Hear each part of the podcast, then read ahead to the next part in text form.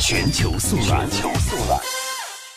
最新消息来关注韩国方面，文在寅向中美分别提出斡旋萨德的想法，韩媒表示取巧的做法。美联社昨天报道，下周即将访美之际，韩国总统文在寅当天分别向中国和美国政府释放不同的信号，试图解决局势复杂的萨德问题。文在寅向美国发送的信息保持一贯立场，声称尊重美韩两国政府部署萨德协议立场不变，但在此之前必须通过环评等来确保萨德部署。符合韩国的法律和民主程序。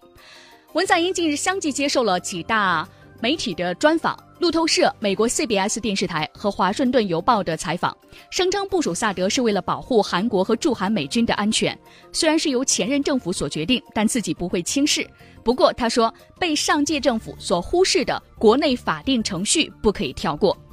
文在寅还指出，萨德部署的流程在不明原因的情况下全部提前，不符合当初的协议。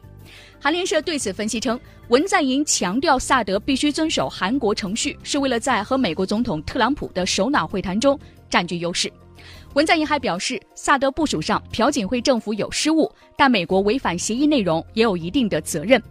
与此同时呢，文在寅还向中方提出自己的想法。文在寅表示，中方应该在限制朝鲜发展核岛项目方面做出更多努力，并且呼吁中方撤销由于萨德反导系统部署。而对韩国公司所采取的措施，韩联社分析称，文在寅对美国提出走合法程序来推迟萨德的部署，同时向中国说明部署的原因在于朝鲜的挑衅，这是十分取巧的解决办法。中国外交部发言人耿爽二十三号在回应文在寅有关希望中方对朝鲜施压的说法时表示，